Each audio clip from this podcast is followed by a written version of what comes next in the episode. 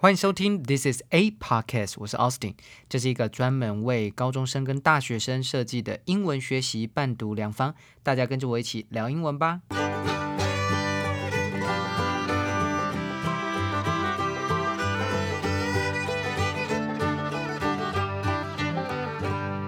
今天是七月二十七号，星期二。今天的每日一字是 Taekwondo，T A E K W O N D O，Taekwondo。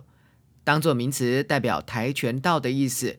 A Korean system of fighting without weapons, similar to karate。我们先来看来自 Taiwan News 的新闻例句。Taiwanese Taekwondo fighter Luo Jialing on Sunday, July 26, won the bronze medal in her Olympic debut in Tokyo. 台湾跆拳道选手罗嘉玲周日七月二十六日初次登场东京奥运，即获得铜牌。Taekwondo 跆拳道是源自于韩国的运动，于一九八八年汉城奥运加入比赛项目之一，是一个外来字 Long word。同样从韩语传入英语的外来字还有 hapkido 和气道，chabo 财阀，kimchi 泡菜，soju 烧酒。延伸学习跆拳道要怎么得分呢？They can earn a point with following attack to the body and head. One point for a punch in the body.